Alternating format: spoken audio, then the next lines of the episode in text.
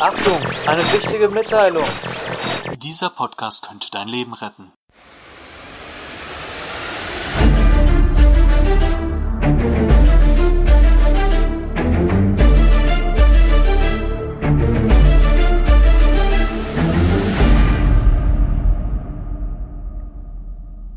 Hallo und herzlich willkommen zum Meister Prepper Podcast, dem ersten deutschsprachigen Podcast für Krisenvorsorge. Ja, wir schreiben das Jahr 2021. Das Jahr hat ja verrückte oder sogar noch verrückter angefangen als das Jahr 2020 fast bürgerkriegsähnliche Zustände in Amerika mit dem Sturm aufs Kapitol. Corona hat immer noch die Welt fest im Griff. Die Lockdowns, die Beschränkungen sind sehr anstrengend und zermürbend. Auf der anderen Seite ist das Virus natürlich gefährlich. Ich weiß, da ähm, scheiden sich jetzt die Geister und was ich ein bisschen bedenklich finde, dass, äh, dass die Leute so spaltet, aber Tatsache ist, dass Leute daran sterben. Und ja, es soll aber hier nicht um Corona gehen, aber hier eine gute Überleitung. Es soll um das Thema Gesundheit gehen. Denn egal ob ein Virus oder eine Alltags-Survival-Situation, wir haben immer bessere Karten, wenn wir topfit sind und gesund. Ja, und da wir gerade im Januar sind, am Jahresanfang ist ja immer so die Zeit der guten Vorsätze und jeder will immer abnehmen und sagen, boah, dieses Jahr auf jeden Fall werde ich die Übermaschine und ähm, was immer witzig ist, ist euch das schon mal aufgefallen, dass immer Anfang des Jahres, wenn alle ihre guten Vorsätze haben, McDonald's immer die krassesten Gutscheine rausbringt, dass auf jeden Fall alle ihre Vorsätze direkt wieder über den Haufen werfen und sich äh, zwei Big Macs zum Preis von einholen und so weiter. Hier Hashtag unbezahlte Werbung. Aber äh, ne, passt auf solche Marketingfallen auf. Ihr spart immer 100%, wenn ihr nix kauft. Ne? Kleiner Tipp dazu. Gut, nochmal zurück zum Thema. Heutiges Thema ist nämlich die Top 10 Sportarten für Überlebenskünstler. Ne, was sind die besten Sportarten, um verschiedene Survival- und Krisensituationen zu überleben? Ich habe da für euch äh, ein paar Sachen zusammengestellt, aber zunächst einmal, warum überhaupt fit sein? Ich habe schon ja, jetzt öfter mal gesagt, ne, klar, bessere Überlebenschancen. Und zwar ist es ja auch so, dass äh, egal ob jetzt Polizisten, Soldaten, Feuerwehrleute oder sogar Bergsteiger, also alle die, bereiten sich körperlich vor, weil die Sachen, die sie machen, die Jobs und die Hobbys äh, unfassbar hart sind und teilweise auch das Leben davon abhängt. Na klar, wenn du den Mount Everest besteigen willst, dann äh, ist das nicht so ein Spontanschuss und sagst, oh ja, heute gehe ich mal und ja, ähm, man kann halt dran sterben, wenn man so machen würde. Deswegen bereiten sich die Leute da auch sehr hart drauf vor weil wie gesagt, das Überleben davon abhängt, genauso wie wenn du einen Beruf als Soldat oder Polizist hast oder Feuerwehrmann. Ne, wenn mal kein Haus brennt, dann sitzen nicht nur faul rum und spielen irgendwelche Videospiele, sondern ja, sind auf dem Laufband mit ihrer ganzen Ausrüstung und ja, üben damit halt zu arbeiten. Krankheiten, habe ich gesagt, können besser überstanden werden. Zum Beispiel ein guter Tipp für die Lungen auch, nicht rauchen, ne? Könnt ihr euch mal abgewöhnen. Ich finde es gut, das Rauchen ist sowieso ein bisschen out geworden mit den Jahren. Aber wenn ihr es noch macht, das wäre ein guter Tipp, bevor ihr vielleicht mit Sport anfangt. Versucht erstmal aufhören zu rauchen oder am besten beides gleichzeitig. Sport kann auf jeden Fall auch Verletzungen der Muskeln vermeiden. Also wenn ihr euch schnell und hastig bewegt, könnt ihr ja euch auch mal einen Muskel zerren und so weiter. Wenn ihr aber ja diese Bewegung gewohnt seid, dann ist das Verletzungspotenzial viel geringer auch schützen Muskeln, zum Beispiel innere Organe, wenn ihr zum Beispiel eine gut trainierte Brust habt da einen Autounfall habt, irgendwelche Schläge gegenbekommt, ähm, ja, irgendwelche äußeren Einflüsse, ist euer Herz, eure Organe sind halt viel besser geschützt, als wenn ihr zum Beispiel äh, absolut keine Brustmuskulatur hättet. Was ich ja immer so ein bisschen witzig oder nicht witzig, sogar schlimm finde, wenn man sich jetzt speziell Prepper anguckt, zum Beispiel jetzt äh, die bekannte Serie äh, Preppers bereit für den Weltuntergang, äh, Hashtag wieder unbezahlte Werbung, aber da sieht man auf jeden Fall schwer bewaffnete aber zugleich schwer übergewichtige Prepper, die ähm, gefühlt eine ganze äh, Armee bewaffnen oder wegsprengen können, aber keine 50 Meter laufen können. Also da denke ich mir, da sind die Prio Prioritäten, schwieriges Wort, falsch gesetzt, weil nämlich es viel wahrscheinlicher ist, dass du mal im Alltag fit sein musst, um einer Gefahr entkommen zu können, als dass du irgendwie schwer bewaffnet irgendwo rumlaufen musst und ähm, die große Zombie-Apokalypse abwehren musst oder sowas. Bedenkt auch zum Beispiel die Langzeitfolgen von Sport oder die Langzeitfolgen von kein Sport, ähm, was da nämlich so Sachen sind wie Arterienverstopfung, Herzinfarkt und so weiter. Ihr kennt die ganzen Sachen, die man äh, im Alter so bekommen kann. Das kann alles vermieden oder verringert werden, das Risiko, wenn man halt regelmäßig Sport macht. Was auch wichtig ist, ist so ein regelmäßiger Routinecheck, sage ich jetzt mal beim Arzt, äh, zum Beispiel im Bereich Krebsvorsorge, dass man sich da mal durchchecken lässt. Aber auch sollte man zum Beispiel mindestens einmal im Jahr zum Zahnarzt auf jeden Fall gehen, weil ja mit den Zähnen hängt auch viel zusammen. Also im Kiefer sind auch viele Nerven wenn da euch irgendwie ein Zahn wehtut, äh, kann es sein, dass das aufs Herz geht, dass ihr davon äh, Rückenschmerzen bekommt. Also ich habe da schon echt viel gehört. Ich bin jetzt kein professioneller Arzt, aber jeder weiß wohl, dass Zähne besonders wichtig sind. Und gerade wenn jetzt mal ähm, der Strom ausfällt oder wenn mal wirklich eine Krise ist und ihr braucht Hilfe mit den Zähnen, das ist wirklich sehr blöd, weil Zähne kann man wirklich sehr schwer alleine ja irgendwie reparieren und handeln. Und ich glaube, keiner will mit Zahnschmerzen rumlaufen und ja dann ähm, keine Hilfe bekommen. Deswegen ist es halt äh, sinnvoll, erst gar kein Karies und keine Löcher etc. zu bekommen. Dann seid ihr da auf jeden Fall auf der sicheren Seite. Sonst bleibt euch vielleicht nichts anderes übrig, als äh, wie im Mittelalter einen ordentlichen äh, Schluck starken Alkohol zu trinken und dann mit der Zange irgendwie den Zahn rauszureißen, was ich mir nicht so geil vorstelle.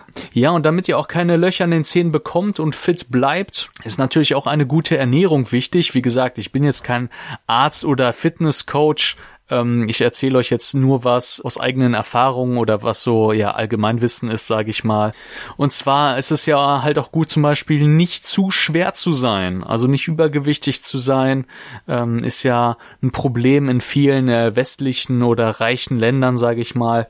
Wenn ihr zum Beispiel abnehmen wollt, eigentlich ist es ja ganz einfach, ne? Wenn man so ganz nüchtern das betrachtet. Eigentlich braucht ihr nur ein Kaloriendefizit. Das heißt, ihr müsst mehr Kalorien verbrennen, als ihr täglich zu euch nehmt und dann nehmt ihr ab, ne? Theoretisch kann, kann man auch einen äh, Snickers am Tag essen und sonst nichts anderes. Ähm, wenn das 300 Kalorien oder so hat und ihr verbraucht 2000, dann werdet ihr auf jeden Fall auch abnehmen. Äh, gesund ist das natürlich nicht. Deswegen auf jeden Fall auch auf eine ausgewogene Ernährung achten. Ihr könnt zum Beispiel, was ich sehr gut finde als guter Tipp, ist auch ja wahrscheinlich allgemein bekannt, Säfte und Softdrinks weglassen zum Beispiel, weil wenn ihr Wasser trinkt, Wasser hat einfach mal keine Kalorien, während in den ganzen Softdrinks und so tonnenweise Zucker drin ist. Das könnt ihr euch auf jeden Fall getrost sparen, wenn ihr abnehmen wollt ich bin ja kein, äh, wie gesagt, Fitnesscoach und so weiter oder Ernährungsberater. Nur noch eine ganz kleine Sache, die ich auch interessant finde, ist halt eine sogenannte Steinzeitdiät. Also, dass man einfach sich überlegt, was hatten die Menschen in der Steinzeit zu essen und was nicht. Ne, weil alles, was verarbeitet ist, industriell verarbeitetes Essen, hat tendenziell immer zu viel Zucker, zu viel Fett, zu viel Kalorien. Ne? Kann man sich überlegen, hatten die Leute äh, in der Steinzeit ein, äh, ein, Ham, ein Hamburger? Nee, hatten sie nicht. Die hatten eher äh, die Rohkost, die ähm, frische Paprika oder äh, die Möhren, die sie selber angebaut haben. Ja, vielleicht in der Steinzeit auch nicht, aber ihr wisst, was ich meine. Alles, was industriell verarbeitet ist, könnt ihr weglassen. Ne? Verarbeitete, panierte Fischstäbchen, Ketchup, Soßen, all das könnt ihr weglassen, was ihr essen könnt, äh, ruhig getrost, äh, Gemüse ganz normal aus dem Garten, gutes Fleisch ohne Käsefüllung wie beim Cordon Bleu oder so.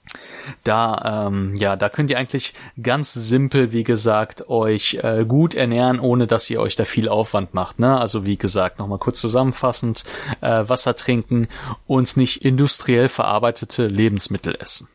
Klar, ich bin auch nicht heilig, ne? Jeder macht mal einen Cheat Day oder zieht sich mal eine Pizza oder einen Burger rein. Aber wie gesagt, egal was man macht, zu viel ist nie gut. Na, auch beim Sport zu viel ist nie gut. Gerade wenn ihr solche Bürohengste wie ich seid und irgendwie schon länger nichts äh, gemacht habt, dann solltet ihr auf jeden Fall äh, langsam anfangen auch im Alltag kann man dann halt gut Sport einbringen, ohne dass man jetzt direkt einen Marathon läuft. Ne? Also zum Beispiel die Treppen statt dem Fahrstuhl zu nehmen, das Fahrrad statt dem Auto oder vielleicht am besten so viel wie möglich zu Fuß, was man halt zu Fuß machen kann, was nicht zu weit ist. Weil zum Beispiel, was mir auch selber aufgefallen ist bei meinem Körper, weil ich ja auch viel sitze, wenn ich dann irgendwas mache, wo man viel steht. Also zum Beispiel, früher habe ich mal einen Nebenjob gemacht in der Waschstraße und ähm, ja, der war jetzt auch nicht super anstrengend oder unanstrengend, aber das Stehen war halt anstrengend. Ne? Also die Tätigkeit an sich war okay so, aber wenn man es nicht gewohnt ist, einfach so den ganzen Tag zu stehen, deine Beine, deine Füße sind so platt am Ende des Tages, so dann weißt du auf jeden Fall auch, was du gemacht hast. Ne? Und ähm, das hat man als normaler Büroangestellter, sage ich jetzt mal in Anführungsstrichen, ähm, nicht so, weswegen man da auf jeden Fall im Alltag dann gegensteuern sollte. Und je nachdem, was du für eine Sportart dann letztendlich machst, desto andere Ansprüche hat dein Körper und so sieht dein Körper auch entsprechend aus. Und so kommen wir jetzt auch überleitend ja zu unseren Top 10 äh, Sportarten für Überlebenskünstler, nämlich Nummer 1, das Laufen.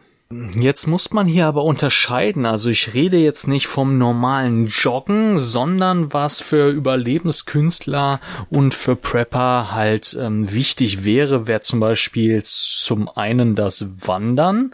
Jetzt mit Rucksack speziell, was für einen Bugout ähm, wichtig wäre. Also wenn man mit seinem Fluchtrucksack jetzt zum Beispiel sein Haus verlassen muss und dann eine längere Strecke irgendwo hinwandern muss, weil man jetzt kein Auto zur Verfügung hat. Aber das meine ich gar nicht so sehr. Ich rede auch nicht so vom ähm, ja, Langlauf, Marathon, sondern ich rede eher vom Sprinten. Weil es ist nämlich so, wenn wir jetzt wirklich in einer Krisen-Survival-Situation sind, meistens kommt das ja total überraschend und wir sind eher, ja, mittel bis mäßig darauf vorbereitet, jetzt im Alltag, sage ich mal.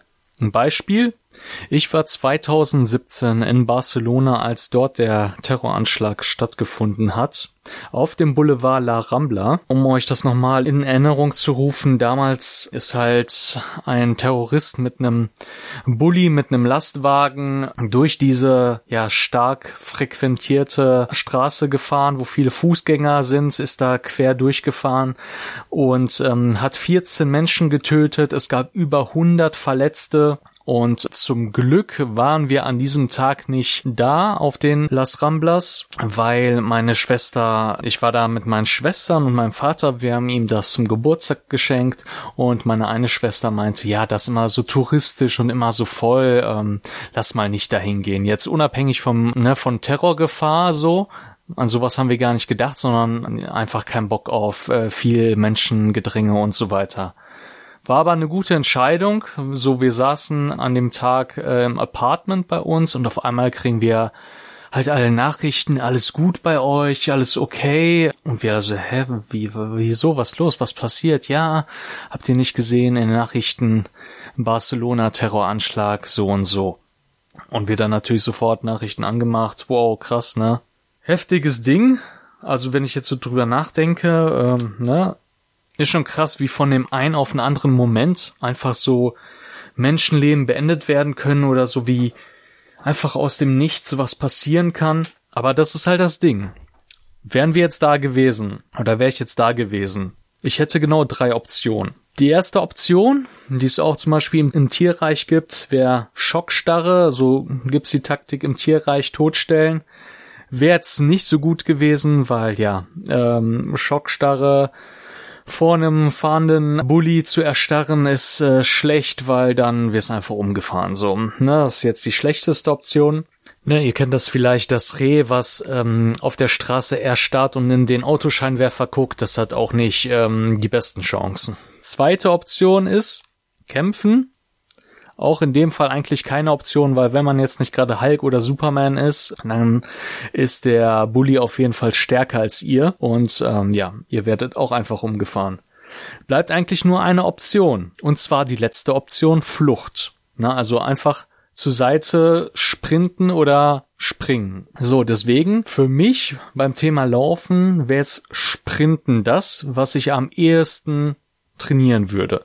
Also man sieht auch, man kann sich zum Beispiel, das ist ganz interessant, es gibt so Bilder von ähm, verschiedenen Sportlern und je nachdem, was die für einen Sport machen, sehen die halt ganz anders aus. Das ist das, was ich vorhin sagte. Je nachdem, was man für einen Sport durchführt, desto andere Anforderungen hat der Körper an dich sozusagen oder die, ähm, ja, du brauchst andere Muskeln und so weiter. Und deswegen ist ein Sprinter jetzt viel massiger und kräftiger als ein ähm, ja, Marathonläufer. Ne? Die Marathonläufer sind eher dünn und drahtig, sehnig, sage ich jetzt mal. Ähm, ja, während Sprinter, die halt ihre 50 bis 100 Meter da sprinten oder ne, was es da jetzt für Kategorien gibt, äh, die sind sehr, sehr äh, massig und Kraftpakete. Und das ist eigentlich auch eher ja so ein Erscheinungsbild, was ich halt anpeile, weil es halt für eine Survival-Situation, finde ich, meistens darum geht, ähm, wenn man jetzt überrascht wird, ne, wie in dem Fall, den ich gerade erzählt habe mit dem Terroranschlag, dass man halt schnell in kurzer Zeit wegkommt. Ne? Äh, anderes Beispiel, ähm, du wirst von drei Typen äh, überfallen, die wollen dir ans Leder. So zwei davon haben Messer, da ist auch keine Option stehen zu bleiben oder zu kämpfen. So du haust einfach ab. So, und die werden nicht mehrere Kilometer hinter dir herlaufen, sondern vielleicht 50, 100 Meter hinter dir herlaufen, wenn überhaupt, äh, und dann sagen, äh, du, du feige Sau, komm zurück. So, mehr passiert dann aber auch nicht. Und dann seid ihr weg. So, Gefahr gebannt. Und deswegen dafür ne, müsst ihr deutlich massiger und kräftiger sein als zum Beispiel Waldstreckenläufer. Und deshalb auf dem ersten Platz für mich jetzt das Sprinten. Könnt ihr gut üben, zum Beispiel so, ihr messt euch eine Strecke ab von circa 50 Metern. Die eine Richtung sprintet ihr immer und die andere Richtung geht ihr ganz normal zurück bis zum Startpunkt sozusagen. Dann wieder sprinten eine Richtung 50 Meter, wieder 50 Meter normal zurückgehen. So. Das könnt ihr jetzt 15 Minuten, sag ich mal, machen. Dann habt ihr auch ein gutes, intensives Training. Top-Sportart für Überlebenskünstler Nummer zwei. Also ich habe jetzt meine Top 10 nicht so gemacht, das ist das Beste und das ist das Schlechteste, sondern ich habe einfach die Top 10 gemacht am wichtigsten. Ich finde, so ein guter Mix aus allen diesen Sportarten ist halt das Vernünftigste, was du halt als Survivalist, als Prepper gebrauchen kannst. Und zwar Nummer zwei habe ich jetzt das Schwimmen. Und warum habe ich das Schwimmen? Weil ich denke, dass man das sehr gut gebrauchen kann. Zum Beispiel bei einem Seeunglück wenn ein Schiff, eine Fähre untergeht, ähm, bei einer Flussüberquerung etc. Na, also wenn du irgendwo über Bord gehst und dann nicht schwimmen kannst, hast du halt ähm, sehr schlechte Chancen. Klar, jetzt im Meer auf hoher See hast du noch andere Probleme wie zu kaltes Wasser und hoher Wellengang und so weiter. Aber wenn du nicht schwimmen kannst, gehst du halt ähm, sofort unter und hast wenig bis gar keine Chance, das zu überleben. Und ja, was ich noch gesehen habe in einem Artikel von der DLAG, äh, wo die geschrieben haben, fast 60 Prozent der Zehnjährigen können nicht sicher schwimmen. Und auch sehr viele Erwachsene können immer noch nicht schwimmen, was ich sehr bedauerlich und bedenklich finde.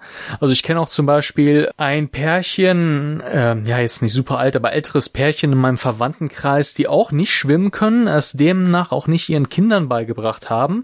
Und die konnten halt nicht, wir waren dann ähm, im Urlaub am Strand und äh, die konnten nicht wirklich ins Wasser gehen und da äh, schwimmen und Spaß haben. Klar, die sind ins Wasser gegangen, aber nur so soweit die stehen konnten und ansonsten halt ganze Zeit äh, an Land aufgehalten, was ich halt auch ein bisschen schade finde für den allgemeinen Spaß im Urlaub aber natürlich auch für solche Geschichten, wie ich gerade eben ähm, erzählt habe, mit ähm, Seeunglücken und so weiter.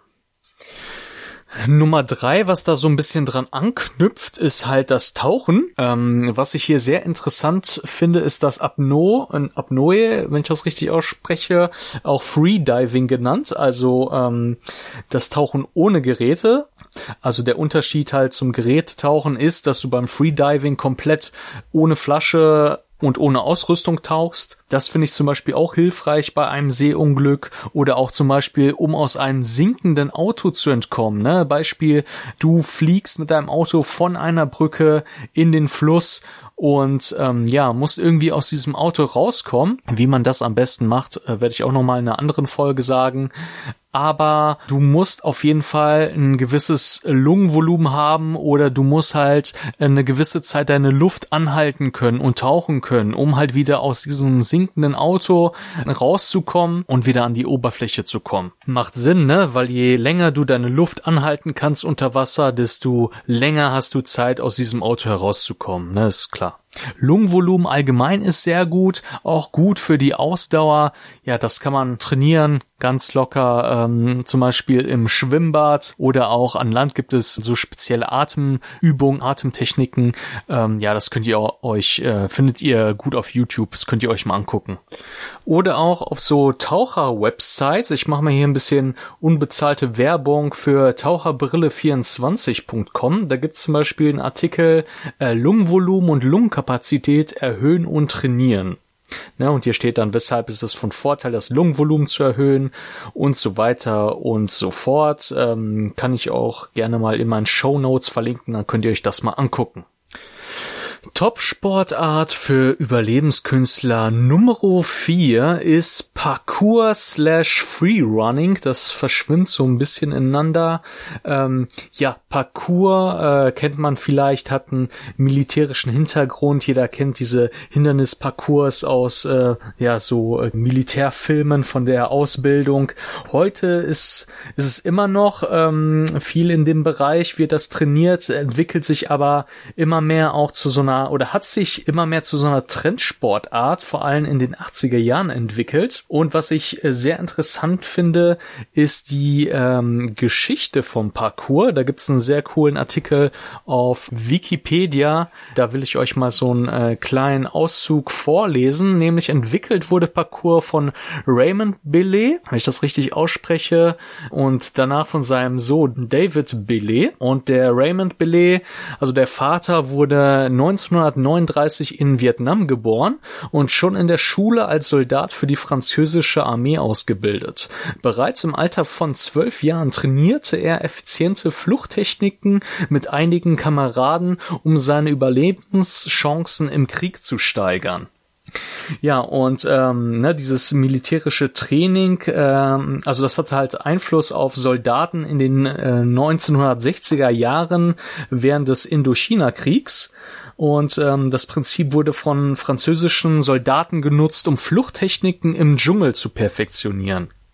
Diese Fertigkeiten verschafften ihm später in Frankreich eine Stelle bei der Pariser Feuerwehr, bei der er mehrere Auszeichnungen erhielt. Und ähm, ja, sein äh, Sohn ähm, David Billet, der wurde dann in Frankreich geboren und ne, im Kindesalter übte er dann diese äh, Sachen, die er dann von seinem Vater ähm, gelernt hat und ähm, liebt es halt in der freien Natur zu spielen und hat das alles so ein bisschen ähm, ja weiterentwickelt, perfektioniert und mit anderen Leuten in den 80er Jahren in Paris hat man das halt dazu genutzt, das Parcours, um äh, in urbanen ähm, ja Beton- und Stahllandschaften der Pariser Vororte ja so spielerisch Verfolgungsjagden zu machen und ja möglichst effizient von A nach B zu kommen.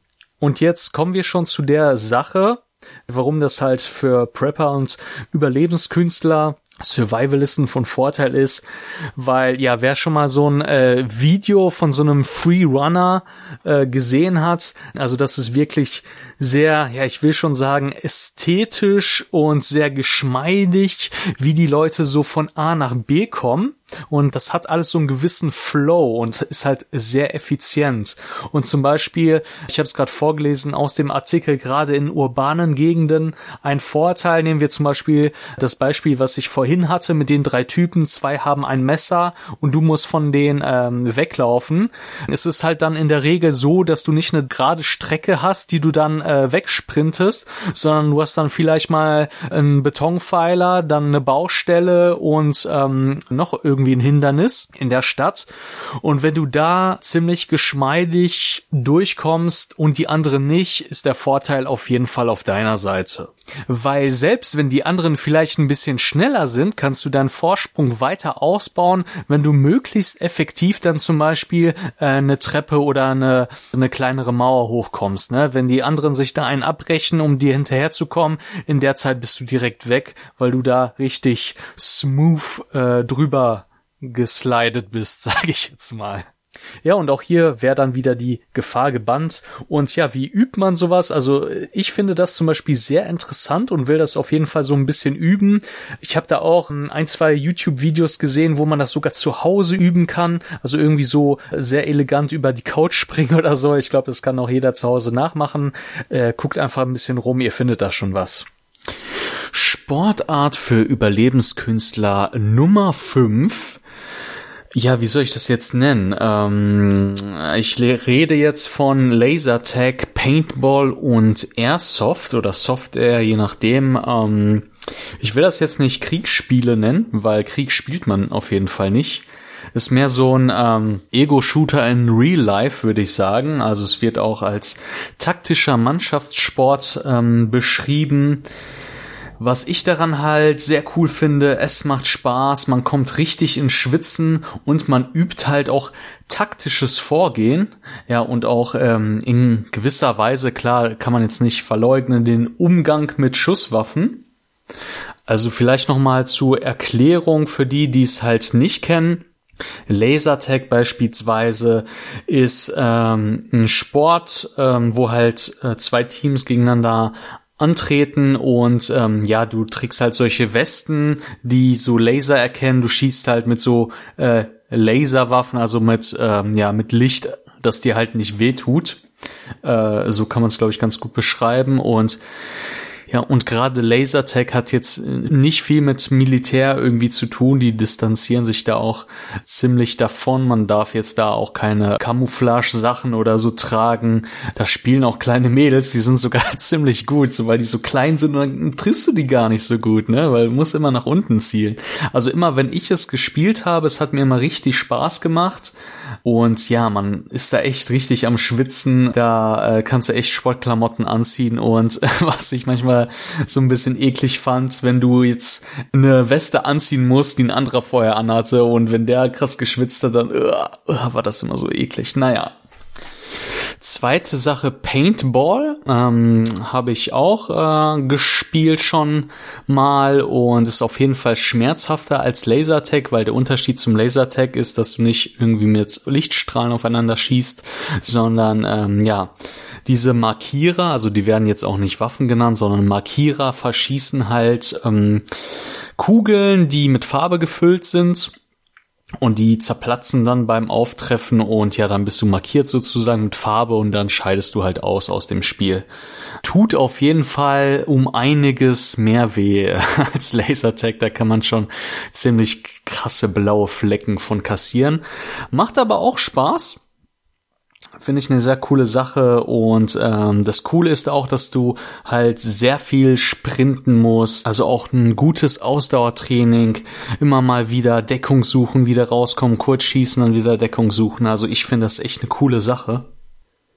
Das dritte, was ich dann jetzt noch in ähm, diese Kategorie reinzähle, ist Airsoft oder Software, wie ich es schon genannt habe.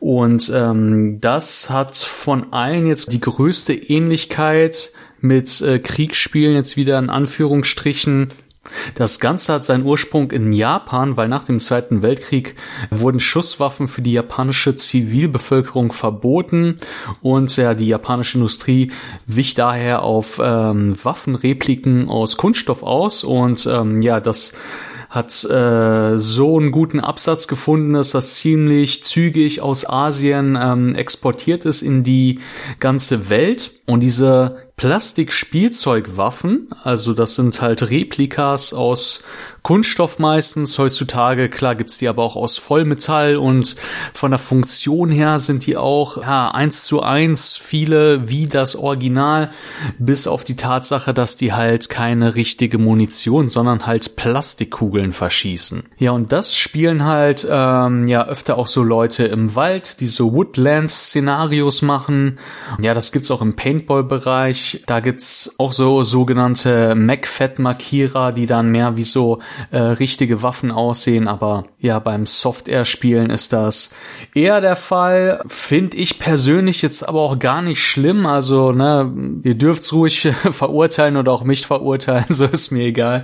Äh, ich spiele auch Ballerspiele oder habe sie gespielt auf der Playstation oder äh, auf dem PC und äh, ich bin ja der Meinung, weil es ja öfter oder oder es ja auch viel das Vorurteil gibt, ja, das werden ja alles Amokläufer und die sind gewalttätig, aber ich sehe da jetzt keinen linearen Zusammenhang. Also kann sein, dass klar Amokläufer mal irgendwie Ballerspiele gespielt haben, aber umgekehrt heißt es nicht, dass jeder, der Ballerspiele spielt, ein Amokläufer wird. Also da finde ich, äh, macht man es sich doch zu einfach, das so zu verurteilen. Und ich habe das zum Beispiel in meiner Jugend, äh, sage ich jetzt mal, sehr gerne gespielt. Und da will ich euch mal eine Story zu erzählen, äh, die bestimmt schon hoffentlich mittlerweile verjährt ist. Aber es war so, dass ähm, ich mit meinen Kumpels, dass wir, wie alt waren wir da? Da waren wir 15, 16 vielleicht. Also so auch vor ähm, 15, 16 Jahren. Ja, und das war so die Zeit auch nach dem 11. September, wo alle so ganz äh, sensibel waren, was so, ja, terroristische Gefahren und so angeht. Und ähm, ja, wir waren halt Kinder, wir haben uns nichts bei gedacht. Kann auch sein, dass wir 14 waren, weiß ich jetzt nicht mehr. Ist jetzt aber auch egal. Auf jeden Fall mit unseren Kindsköpfen sind wir halt auf jeden Fall in den Wald gegangen und haben uns da äh, so eine riesige Anlage gebaut. Also so Hochsitze, ähm, ja, haben uns so Schützengräben gebuddelt, haben Sandsäcke befüllt und die da so hingelegt wie so eine, ja, wie so eine kleine Militärbasis und haben da halt äh, Software gespielt, uns da äh, ja gegenseitig abgeschossen und äh, ja halt nichts Böses dabei gedacht. Und dann nach einiger Zeit ähm, gab's aber das war halt auf dem Dorf, ne? Da passiert halt sonst nix. Und dann stand irgendwann mal in der Zeitung, Polizei findet riesiges Militärlager oder so. Ich weiß jetzt nicht mehr, ich habe den Artikel auch nicht mehr.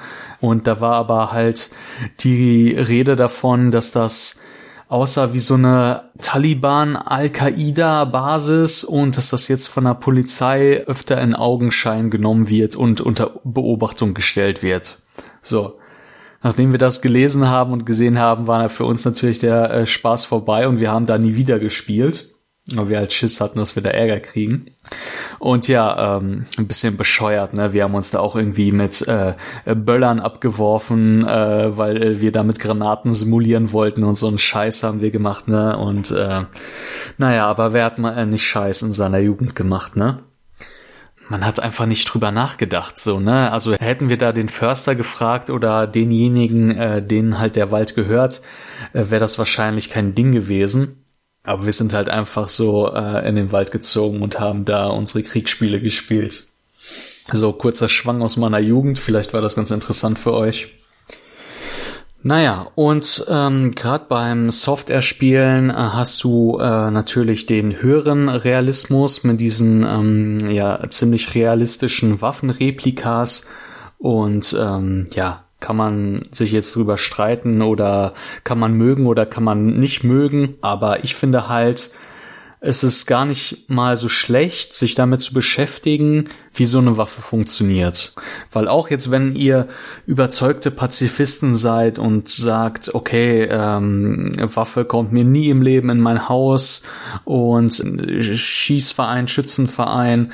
Ich war übrigens auch in meiner Jugend im äh, Schützenverein, habe hier auch zwei Pokale stehen. Äh, Luftgewehr, by the way. War jetzt nur so äh, Vereinsmeisterschaft und da hat man früher den Kids jeden möglichen Scheiß Pokale geschenkt. Aber naja, so schlecht war ich jetzt auch nicht. Worauf ich hinaus will, äh, ich habe mich immer damit beschäftigt und ähm, auch zum Beispiel in den USA war ich öfter mal beruflich und da habe ich mit meinem damaligen Chef, waren wir auch auf einer Gun Range, also auf einem äh, Schießstand und ähm, ja, haben da verschiedene Waffen ausprobiert. Und da hat äh, ja dur durfte ich dann mal eine auswählen und äh, ich habe dann die AK-47 wollte ich dann haben, also die äh, bekannte Kalaschnikow. So, und dann hat mich mein damaliger Chef gefragt, ähm, warum hast du die gerade ausgewählt, ne? Habe ich gesagt, ja, ist ja gar nicht mal so unwahrscheinlich, weil die Waffe so weit verbreitet ist, auch gerade im Ostblock und so, ähm, dass die mir vielleicht irgendwann mal in die Hände fällt und dann weiß ich halt, wie man sie bedient. Weil, ähm, ja, wie gesagt, äh, auch wenn ihr überzeugte Pazifisten seid, stellt euch vielleicht mal folgendes Szenario vor. Ihr sitzt in einem Restaurant und es kommen irgendwie fünf Typen oder egal wie viele Typen rein mit Kalaschnikows und schießen einfach um sich. Also ist jetzt ein absolutes Horrorszenario, was ich keinem wünsche. Und wahrscheinlich ist man dann so unter Stress, äh, weil man, dass man kotzen muss oder was weiß ich, sich einscheißt. Da ist übrigens was Wahres dran. Ich habe mal eine Story gehört äh, von einem Kumpel von mir aus Hamburg und ähm, hat mir, der hat mir erzählt, ähm, dass mal in einem Restaurant da auch irgendwie Streit zwischen Rockerbanden äh, war und der eine hat halt dem anderen im Restaurant äh, ins Bein geschossen oder angeschossen. Daraufhin sind alle anderen Gäste ähm, aus dem Restaurant gerannt, äh, äh, teilweise dahin gekotzt vor Aufregung. Und ja, der Restaurantbesitzer hatte da erstens die äh, Leute, die nicht bezahlt haben, weil sie rausgerannt sind und hatte da überall die Kotze rumliegen. Und äh, ja, natürlich die Scheiße mit der Schießerei, also maximal Scheiße für ihn gelaufen. Oder man kennt das ja auch von äh, Katzen oder anderen Tieren, wenn die irgendwie transportiert werden und Stress haben, dass die kotzen oder ja, Soldaten im Krieg, die sich äh, vor Angst dann in die Hosen scheißen und ähm, ja, daher kommt äh, auch der Spruch, ne, ich scheiß mir vor Angst in die Hosen, weil du halt, wenn du Todesangst hast, ähm, versucht der Körper sozusagen schnell äh, jeden Ballast abzuwerfen, dass du schnell flüchten kannst. So den Hintergrund hat das. Kommen wir aber zurück zu unserem Szenario. Also es schießen halt Leute rum und ähm, töten die Menschen, absolutes Horrorszenario, aber ein Terrorist durch einen Zufall stolpert irgendwie, er verliert seine Waffe, seine Kalaschnikow, die landet zufälligerweise genau vor euren Füßen. Was macht ihr? Option A, die Kalaschnikow nehmen und die Attentäter erschießen und alle anderen damit retten. Oder B, hoffen, dass ein anderer diese Waffe nimmt, der vielleicht mehr Ahnung hat und riskieren, dass der Terrorist sie wieder in die Hände bekommt. Denkt mal drüber nach, ist so ein kleiner Impuls, so ein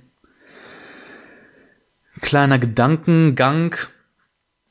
Also ich finde halt, ich persönlich würde halt versuchen, diese Waffe in die Hand zu bekommen. Und wenn ich diese Waffe dann in der Hand habe, ist es ja gut zu wissen, wie nehme ich die richtig in Anschlag, wie ziele ich damit über Kimme und Korn und ja, wie gehe ich halt damit um. Ne, weil wenn man auch mal schon mal mit einer Waffe geschossen hat, dann weiß man, wie das ist, wie so ein Rückschlag ist und wie sich das Ganze anfühlt. So wie gesagt, nur für euch mal so ein kleiner Gedankenimpuls, ein kleines Gedankenspiel. Ist jetzt vielleicht auch harter Tobak, äh, was ich hier jetzt so erzählt habe, aber ich finde, es bringt jetzt auch nicht, ähm, die Augen davor zu verschließen, weil Fakt ist, sowas gibt es auf der Welt und es gibt halt böse Menschen, leider. Ich könnte das jetzt alles irgendwie umgehen, thematisch, aber ich finde, es bringt nix, die Augen davor zu verschließen. Kommen wir jetzt zur Sportart Nummer 6. Ich habe gesagt, bei einer Krisensituation oder bei einer Gefahrensituation hat man genau drei Möglichkeiten. Eine Option Schockstarre, zweite Option Flucht, dritte Option Kampf. Wir sind jetzt beim Kampf angelangt und ich möchte mit euch über Kampfsport sprechen. Es gibt da unzählig viele verschiedene ich selber habe ähm, ja jahrelang Kick und äh, Thai-Boxen gemacht. Das ist halt ja Boxen, aber ja mit Tritten noch dazu. Beim Thai-Boxen darf man auch die Knie und Ellenbogen äh, sogar benutzen. Die nächste Steigerung davon wäre äh, Let Way. Das kommt ähm, aus Myanmar, äh, wo man dann noch den äh, Kopf dazu benutzen kann und noch Kopfnüsse äh, geben kann, was äh, zum Beispiel speziell gegen größere Gegner effektiv ist. Oder auch was äh, jetzt in den letzten Jahren sehr fame geworden ist durch Kämpfer wie zum Beispiel Conor McGregor, MMA. Das sind halt die Mixed Martial Arts, die gemischten Kampfkünste, habe ich auch gemacht in verschiedenen Städten und auch in, äh, im Ausland, in England zum Beispiel habe ich das gemacht. Und ja, für mich war Kampfsport immer so eine Sache, die mir auch sehr Spaß gemacht hat, weil ja ich nicht so der Mannschaftssporttyp bin. So, ich war immer so selber für mich verantwortlich und ähm, das war äh, halt immer so Mann gegen Mann und ähm, Kräfte messen hat mich, ne, hat mich immer sehr gereizt und für mich war das Training aber auch immer sehr extrem gut, ne, weil Kampfsportler haben extrem hartes und aber auch effektives Training Training. Ihr kennt das vielleicht auch aus den Rocky-Filmen, die ganzen Trainingsmontagen, wie er da trainiert oder halt die ganzen Boxer, die Seichen springen und dann äh, topfit werden. Also das hat auch mich immer gereizt. Ähm, ich bin jetzt leider ein bisschen aus der Übung gekommen, auch jetzt äh, durch die Geburt meines ersten Kindes, Corona, Lockdown, ist jetzt alles so ein bisschen eingeschlafen. Und ich habe, glaube ich, jetzt gut zwei Jahre lang nichts mehr gemacht in dem Bereich. Aber sobald die Kampfsportschulen wieder öffnen, will ich mir auf jeden Fall ähm, wieder einen neuen Verein suchen und damit wieder anfangen, weil ich das, wie gesagt, echt gerne gemacht habe. Hier muss man aber unterscheiden zwischen, also für mich war das immer, ich wollte nie Wettkämpfe machen ähm, oder ja der äh, beste Schwergewichts-Champion ever werden, ähm, was weiß ich, nie selber so richtig in den Ring steigen. Für mich war das immer so eine Mischung aus effektivem Sport und Selbstverteidigung. Und da habe ich eine gute Überleitung, nämlich äh, man muss halt unterscheiden zwischen Kampfsport und Selbstverteidigung. Das ist nämlich nicht unbedingt das gleiche, weil, okay, äh, wenn man jetzt MMA macht, dann ist das schon auch vielleicht eine gute Selbstverteidigung oder auch Thai-Boxen, weil du halt ähm, ja auch Ellenbogen benutzt, auch beim MMA auch zum Beispiel Bodenkampf machst und äh, Griffe und so weiter übst aber in einem richtigen Selbstverteidigungsszenario möchtest du halt eher nicht mit dem Gegner auf dem Boden landen. Es ist halt so gerade in urbanen Gegenden oder auch auch so, wenn du angegriffen bist, meistens ist eine betonharte Straße unter dir, weil wie gesagt, unter dir ist keine weiche Trainingsmatte in einer äh, schön trockenen Halle, sondern meistens äh, nasser, dreckiger Asphalt. Nächste Sache ist die, dass du meistens nicht gegen äh, einen Angreifer, sondern gleich gegen mehrere Ein Angreifer gleichzeitig kämpfst, weil die bösen Menschen meistens doch nicht die Eier haben, äh, Mann zu Mann eins gegen eins zu kämpfen, sondern mit mehreren Leuten auf dich losgehen. Und da willst du auf jeden Fall auch nicht auf dem Boden landen und äh, alle treten ringsherum auf dich ein. Also das äh, willst du auf unter jeden Umständen auf jeden Fall vermeiden. Deswegen für Überlebenskünstler und Prepper würde ich jetzt nicht unbedingt den klassischen Kampfsport empfehlen, wo es halt klare Regeln gibt, äh, wo du halt nicht beißen, kratzen, äh, in die Weichteile schlagen darfst und so weiter, sondern ähm, ich würde halt klar Selbstverteidigung empfehlen, wo sowas unter Umständen halt äh, nötig ist, gerade für Frauen, die halt äh, meistens äh, körperlich unterlegen sind, ist es halt äh, keine Option, ähm, ja, mit fairen Mitteln zu spielen, sondern da muss man auch vielleicht mal einen Mann, äh, der einen vergewaltigen will oder so, äh, einfach mal saftig in die Eier treten, um dann halt flüchten zu können. Und was ich auf jeden Fall auch ausprobieren will in Richtung Selbstverteidigung ist Kraft Maga. Und Kraft Maga kommt vom israelischen äh, Militär und ist ein ja, israelisches Selbstverteidigungssystem. Und beim Krav Maga wird auch zum Beispiel gesagt, benutz eine Waffe, ne, was man jetzt beim Kampfsport nicht machen würde. Und äh, da wird gesagt, alles kann eine Waffe sein. Ne? Also benutze ein Werkzeug, ein Gegenstand. Das kann halt eine äh, abgebrochene Flasche sein.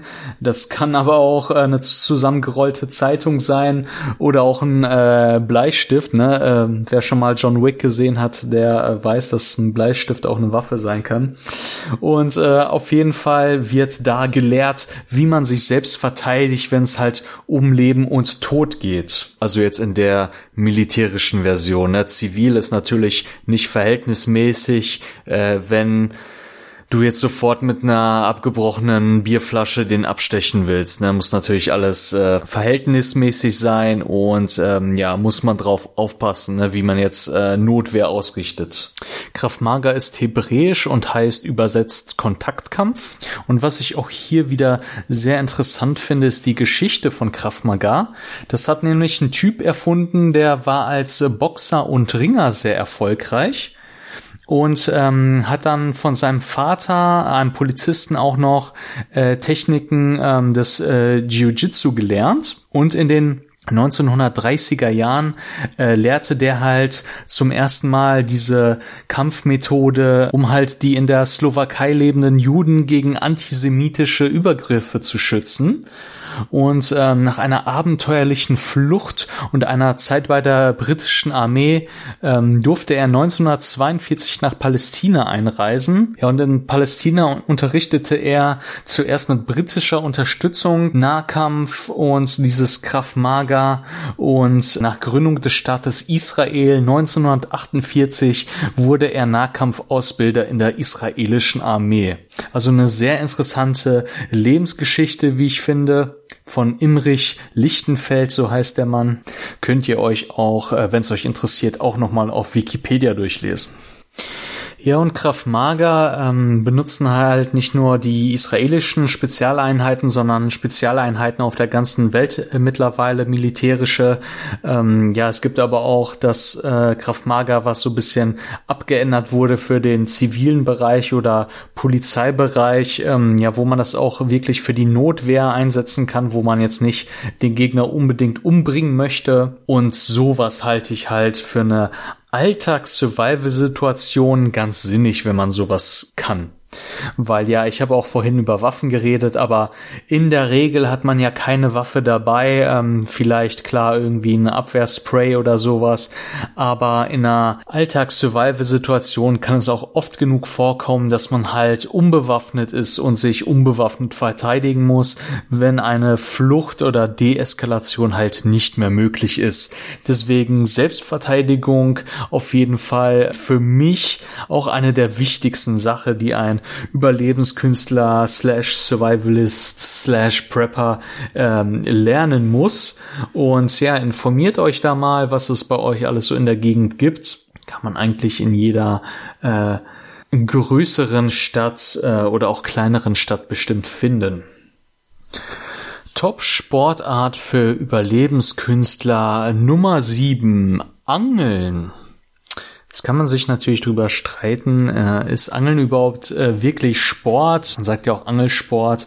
Also für mich persönlich, äh, ich angel gerne, aber für mich muss man eigentlich äh, ins Schwitzen kommen bei, beim Sport. Ne? Kann, man auch, wenn man einen großen äh, Fisch richtig äh, drillt und so, dann kommt man auf jeden Fall auch ins Schwitzen, aber meistens, äh, gerade wenn nichts weiß, ist man doch eher am Chillen und Bierchen zischen. Naja, äh, aber darum soll es jetzt nicht gehen. Man kann sich auch drüber streiten, ob äh, Tiere töten Sport ist, also den Fisch zu töten Sport ist. Aber ähm, ich finde halt, ist meine persönliche Meinung, wenn ihr, klar, wenn ihr Vegetarier seid, ist das natürlich auch völlig okay. Ähm, aber ich finde, wenn man Fleisch isst, sollte man auch den Mut haben, dieses Tier zu töten. Und gerade in einer Survival-Situation, ähm, wo es darum geht, ich muss jetzt unbedingt was essen, sonst sterbe ich, und man irgendwie die Entscheidung hat, ich oder der Fisch, dann würde ich auf jeden Fall äh, klar den Fisch opfern. So, ähm, Ich habe auch früher in meiner Jugend, ich, ich merke gerade, dass ich viel aus meiner Jugend erzähle, aber es sind halt so Hobbys, die äh, alle so ein bisschen äh, aufblühen jetzt durch dieses Prepper-Ding. Und ähm, ich habe früher viel geangelt mit meinem Onkel, hatte auch so einen Jugendfischereischein, äh, den man halt ohne Prüfung machen kann. Ähm, ich habe jetzt längere Zeit, längere Jahre nicht geangelt, will jetzt aber mir auch wieder einen richtigen Angelschein machen. Und wenn ihr sowas mal ausprobieren wollt, ne, also ich finde, da sollte man auch mal ausprobiert haben, ähm, wie man einen Fisch äh, richtig hakt also, weil, äh, ne, wenn man noch nie geangelt hat, dann weiß man das nicht in der Regel und der Fisch haut einen ab. Und vielleicht auch übt ihr mal, wie man so einen Fisch ausnehmt, ähm, ne, Schuppen abmacht und die Eingeweide rausmacht und so weiter. Hört sich jetzt alles eklig an, aber wenn man Fisch essen will, muss man das machen. Wie gesagt, ich, ne, ich finde halt, wenn man Fleisch essen will, muss man halt äh, die Eier haben, auch äh, den Fisch zu töten. Und es gibt halt so Leute, die kaufen sich Fleisch Fleisch und wollen aber nicht wissen oder wollen nicht wahrhaben, dass das Tier mal ein Gesicht hatte und irgendwie auch Schmerzen empfunden hat und mal gelebt hat. Fleisch wächst halt nicht auf Bäumen und ich finde halt, wenn man halt das Tier selber äh, schlachtet und ausnimmt, dass man doch irgendwie größeren Respekt halt auch vom Lebensmittel hat und das mehr wertschätzt. Ja, und wenn ihr das Ganze, wie gesagt, mal ausprobieren wollt, gibt es auch so Teiche, die sind extra zum ähm, Ausprobieren ohne Angelschein. Also da werden dann äh, massig Forellen reingeworfen und die Leute können sich die da lustig rausangeln. Sind jetzt keine realistischen Bedingungen äh, so in der Umwelt, aber mh, einfach mal so äh, aus Spaß mal ausprobieren. Äh, mit den Kids kann man das mal machen. Ein Fischereischein kann man ab 14 Jahren machen. Davor, wie gesagt, den Jugendfischereischein und den äh, richtigen Fischereischein oder Angelschein, wie er auch genannt wird. Ähm, den kann man auch mittlerweile auch online machen und das kostet rund 200 Euro es gibt halt Unterschiede je nach Bundesland. Ne? Bei manchen Ländern ist auch nur Präsenzpflicht, bei manchen ist halt, äh, du kannst viel online machen, aber die Abschlussprüfung musst du dann halt präsent sein. Ja, aber summa summarum, ähm, 200 Euro plus Ausrüstung kostet der ganze Spaß. Wichtig ist aber auch noch zu sagen, zusätzlich zum Angelschein braucht man dann noch den Fischerei-Erlaubnisschein. Das ist halt, um bei privaten oder verpachteten ähm, Gewässern angeln zu können. Das eine ist sozusagen wie der Führerschein, dass du halt äh, ein Auto fahren darfst, dass du angeln darfst und das andere ist so wie der Fahrzeugschein, dass du halt äh, auch das Auto, was du hast, fahren darfst, ähm, um das jetzt mal so zu erklären.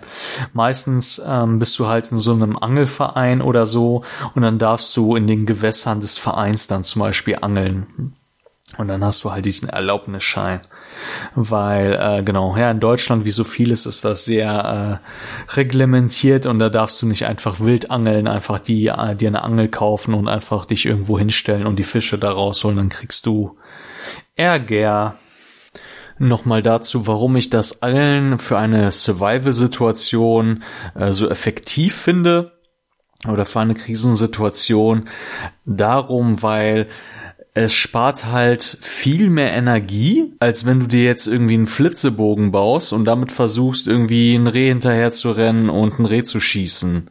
Also wenn du dir eine Angel baust oder im besten Fall schon eine Angel hast, äh, eine einigermaßen gute Ausrüstung, dann kannst du die halt ins Wasser schmeißen und äh, mit relativ wenig äh, Energieaufwand ähm, ziemlich einfach an ja gute Proteine und Fleisch kommen.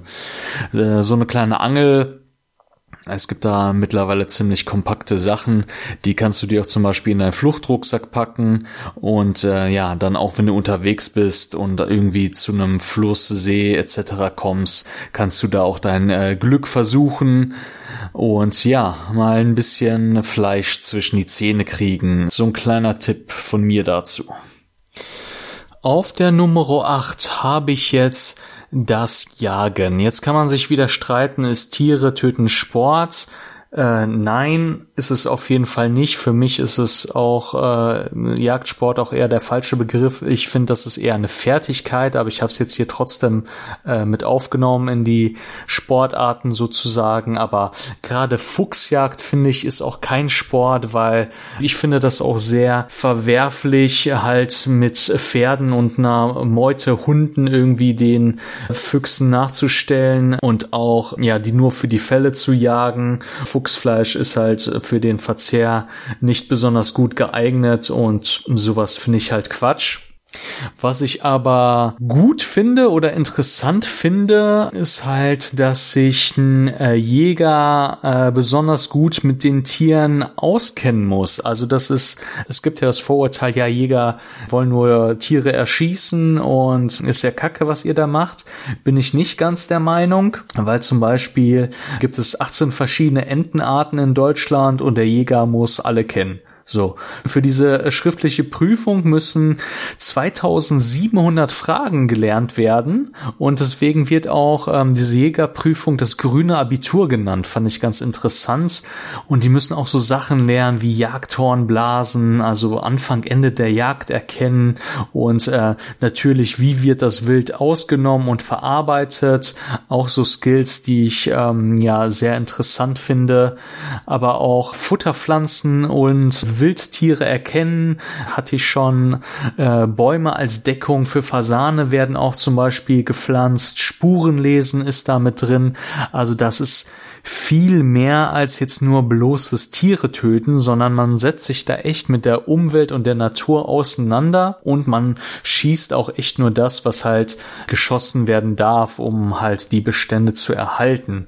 Das finde ich eigentlich auch viel nachhaltiger, weil ähm, auf die Jagd zu gehen ist auf jeden Fall ein Unterschied als irgendwie eine Tierzuchtmassenhaltung, wo pro Tag irgendwie 20, 30.000 äh, Schweine am Tag ja massenhaft geschlachtet werden. Auch da hatte ich gerade eben schon ähm, das Beispiel beim Angeln.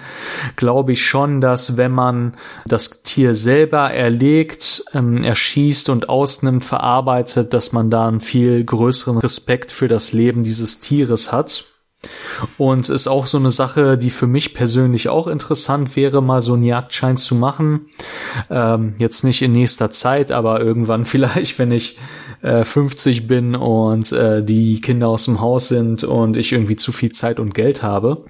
Weil äh, so ein äh, Kurs kostet rund 3000 Euro. Klar, plus Waffen, plus Munition und ähm, ist auf jeden Fall ein teurer Spaß. Spaß jetzt wieder in Anführungsstrichen, nicht, dass ich hier irgendwie Hate von irgendwelchen Tierschutzorganisationen bekomme. Aber wie gesagt, ich finde das eine sehr gute Sache, die man lernen kann, äh, wenn man sich äh, für so Survival-Geschichten und sowas äh, interessiert. Weil wenn man bedenkt, ne, gehen wir jetzt von der krassesten Apokalypse jetzt aus und das ganze System bricht zusammen und man hat nichts mehr zu essen, bist du als Jäger halt trotzdem in der Lage, irgendwie Fleisch zu schießen und herzustellen, sage ich jetzt mal. Und das äh, kannst du wiederum äh, klar klar erstens selber essen, aber auch das wiederum eintauschen gegen andere nützliche Sachen, äh, wenn wir dann in einer Tauschgesellschaft landen würden. Ne, weil ähm, ja, Fleisch ist an sich äh, für den Großteil der Menschen, sage ich mal, schwer herzustellen, wenn es keine Massentierzucht dann mehr gibt. Wenn man jetzt vom Worst Case ausgeht. So, jetzt habe ich sehr lange über ähm, Waffen und Töten und Kämpfen äh, geredet. Deswegen werde ich jetzt mal wieder ein bisschen freundlicher. Nämlich als neunte Top-Sportart für Überlebenskünstler habe ich das Klettern und zwar nicht das Klettern mit Seil und Ausrüstung, sondern ich rede vom Bouldern slash Free Climbing. Ähm, das ist auch so eine Sache, die ich äh, in England gemacht habe, die mir auch ähm, relativ viel Spaß gemacht hat. Und ähm, ja, wie ich schon sagte, ohne Seil klettert man da und benutzt halt ja bestimmte Tritt- und Grifftechniken, um halt an diesen äh, Wänden hochzukommen. Äh, beim Bouldern zum Beispiel hat man halt ähm, verschiedene Schwierigkeitsstufen je nach Farben. Ähm, also die Steine, die da an der Wand angeschraubt sind, um sich festzuhalten, die haben halt mehrere Farben, mehrere Schwierigkeitsstufen und ja, so kann man das üben. Ja, wie man so eine Wand hochkommt.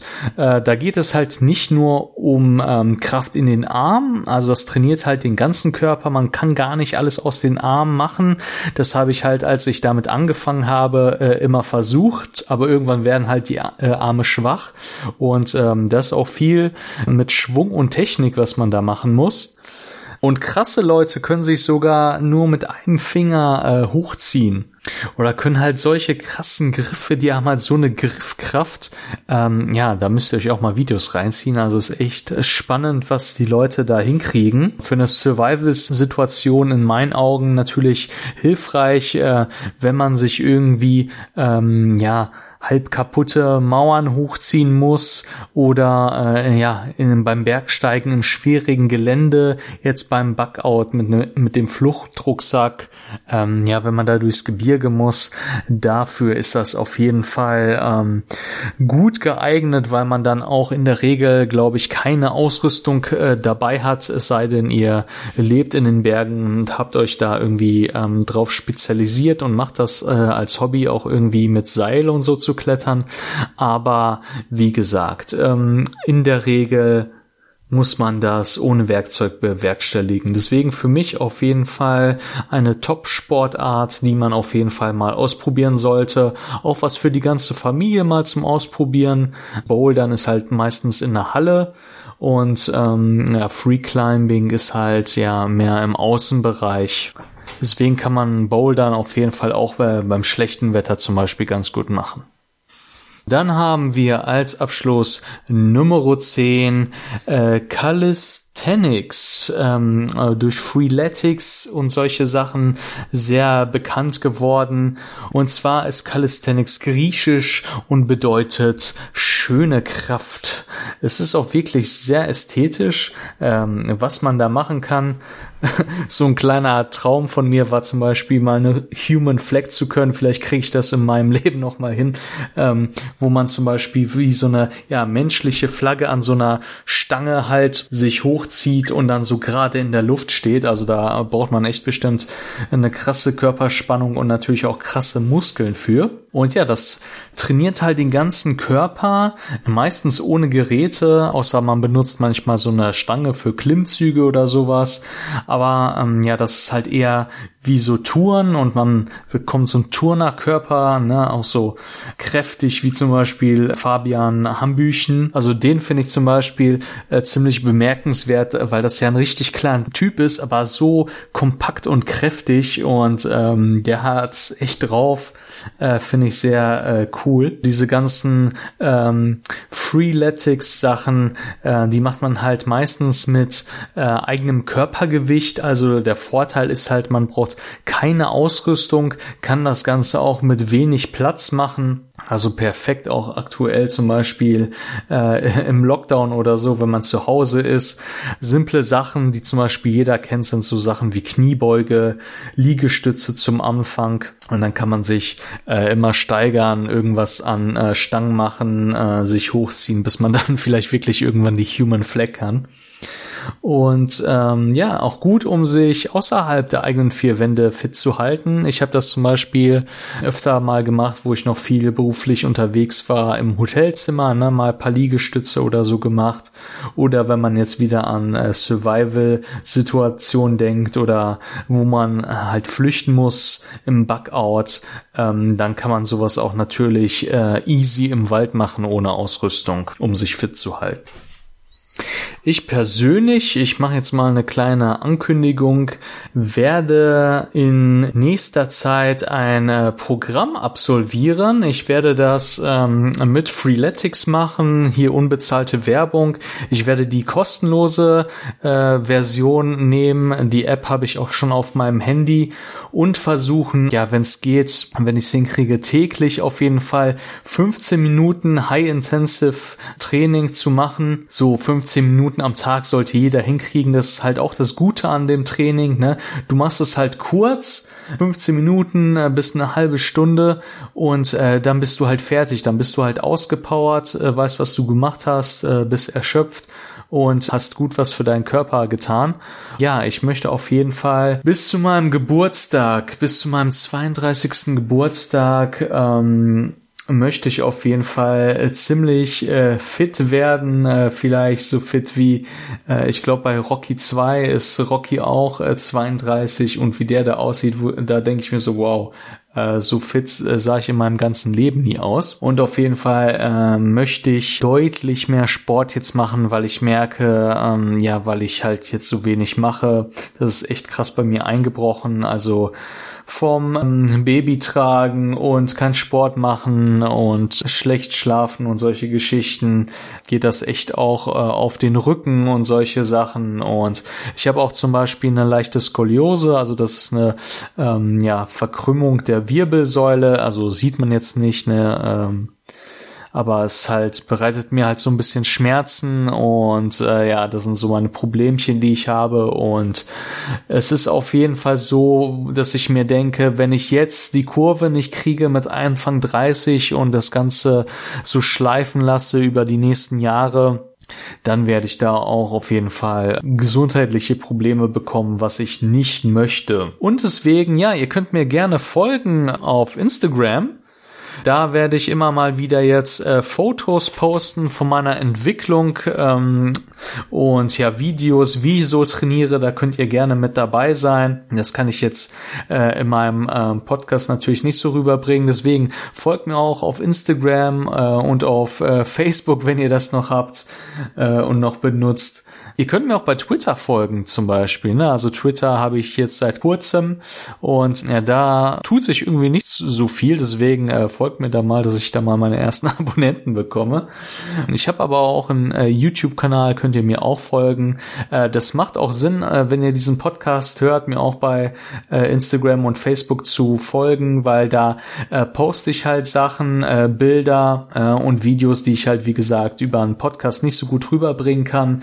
Ich habe letztes Jahr viel aus meinem ähm, Selbstversorger Anfängergarten gepostet. Ähm, also das werde ich auch in diesem Jahr tun, weil ich ja immer noch so der Gartenprepper bin, sage ich mal. Ähm, und ich möchte auch äh, dieses Jahr wieder viel Gemüse selbst heranzüchten und Gurken einlegen und solche Sachen. Aber wie gesagt, es wird da auch ähm, jetzt viel anderer Content kommen Richtung Fitness. Keine Angst, ich werde jetzt kein Fitness-Influencer, aber ich finde, dass ähm, ja Sport auf jeden Fall ein wichtiger Teil meines Lebens jetzt sein sollte und auch ein wichtiger Teil eures Lebens sein sollte. Und ich möchte da ein bisschen auch die Leute vielleicht motivieren, da auch vielleicht mit mir ein bisschen dran zu bleiben weil, wie ich schon sagte, und so schließt sich der Kreis, je fitter wir sind, desto einfacher und besser können wir eine Krisensituation überstehen. In diesem Sinne, bleibt gesund, passt auf euch auf, seid lieb zueinander, denkt immer dran, no hate, just prep. Und wenn die Welt bis dahin nicht untergegangen ist, hören wir uns beim nächsten Mal.